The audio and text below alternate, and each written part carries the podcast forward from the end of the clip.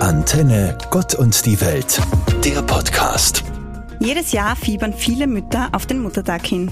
Was wird es heuer für ein Geschenk? Eine Zeichnung vom Kleinkind, bei dem Mamas Hände aus den Ohren rauswachsen? Ein selbstgemachtes Frühstück vom Volksschulkind? Nach dem Fortgehen ausgerupfte Blumen mit Wurzeln und Erde dran vom pubertierenden Teenager? Ein paar Minuten, in denen wir für das geehrt werden, was wir das restliche Jahr ununterbrochen tun, für unsere Kinder, unsere Familien da zu sein, weil wir es uns so ausgesucht haben, weil wir es so wollen, weil wir uns dazu verpflichtet fühlen. Ein paar Minuten, in denen unser Herz vor Freude hüpft, wenn uns Kinderstimmen sagen, wie sehr sie uns danken, wie sehr sie uns lieb haben, wie sehr wir die Heldinnen ihres Alltags sind. Ich habe die Mama lieb, weil sie immer mit mir spielt und weil sie immer, wenn sie mich im Kindergarten abholt und sie, sie mich sieht, immer so lächelt. Tschüss. Mama, danke, dass du mit mir spielst, Buch liest und in mir schlafen gehst. Danke. Bei uns zu Hause gibt es neben Mutter- und Vatertag übrigens auch einen Kindertag. Denn warum nicht auch einmal den Kindern Danke sagen dafür, dass sie uns zu Mama und Papa gemacht haben?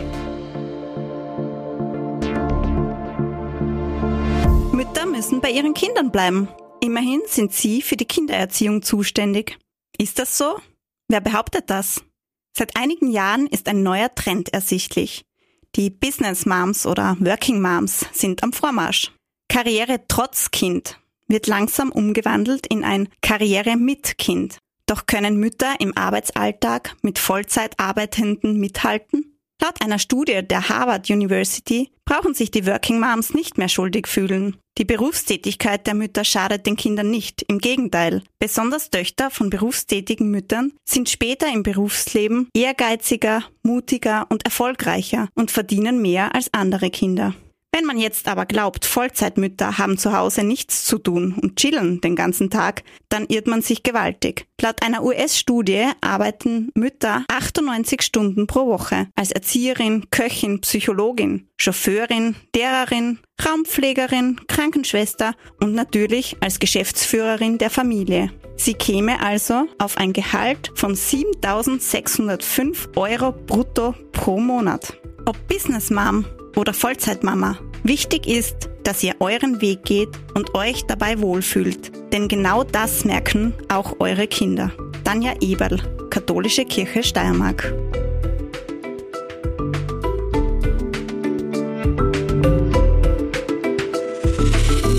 Sie wissen ja, eine Frau hat zwei Lebensfragen.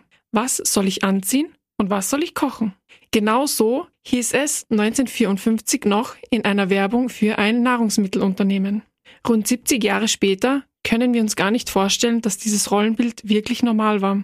Denn das Rollenbild der braven Frau ist längst nicht mehr so, wie es früher einmal war. Gut so. Es gab da einige Frauen, die sich dafür eingesetzt haben, dass sich dieses Rollenbild über die Jahre hinweg geändert hat. Die dafür gesorgt haben, dass die Welt bunter wird, dass Frauen gehört werden. Frauen, die sich für Gerechtigkeit eingesetzt haben. Spontan denke ich da an Sophie Scholl oder Mutter Teresa. Es gibt da noch einige, die die Welt ein gutes Stück verändert haben. Danke an all diese Frauen, die uns das Leben, so wie wir das heute kennen, möglich gemacht haben.